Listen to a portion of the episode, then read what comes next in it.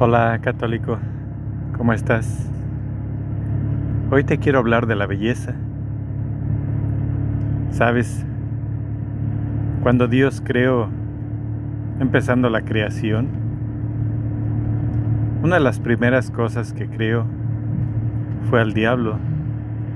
Lo hizo lo más hermoso que, que puede existir.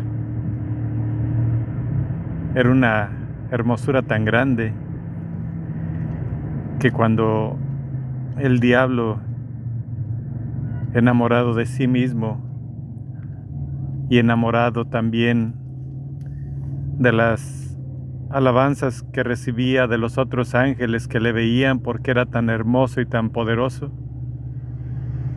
pues quiso ser más que Dios y se reveló, pero aún así, por su belleza, Muchos ángeles le siguieron, se apartaron de Dios.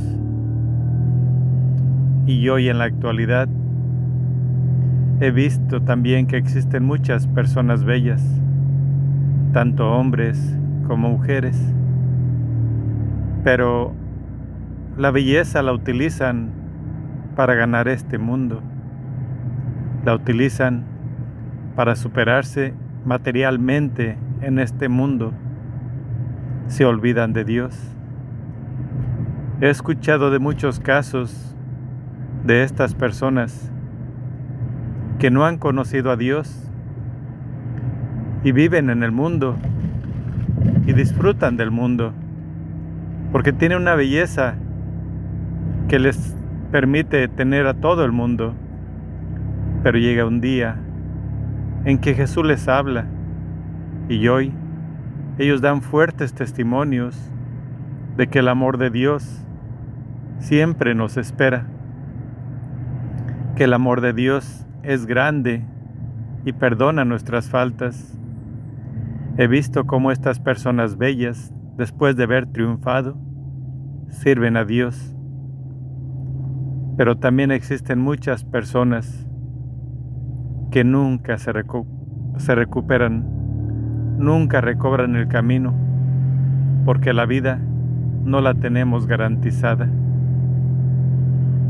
Y aparte, a Dios no creo que le guste que pequemos por nuestra belleza. Si tú tienes una belleza muy grande, es una bendición de Dios. No la tires al mundo. Yo lo sé.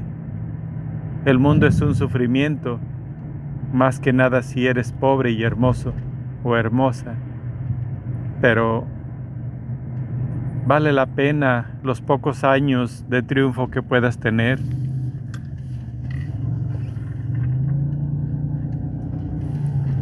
Realmente es casi imposible pensar vivir una eternidad por tan pocos años de gozo en este mundo si eres hermoso, si eres hermosa, dedícate a Dios. Es bueno tener tu belleza, pero no abuses del poder que te da. La belleza te la dio Dios. Aprovechala para alabar a Dios con toda tu hermosura, con toda tu belleza.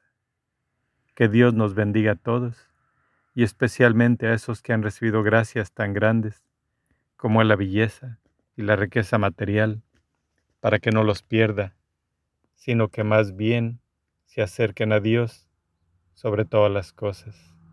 Amén.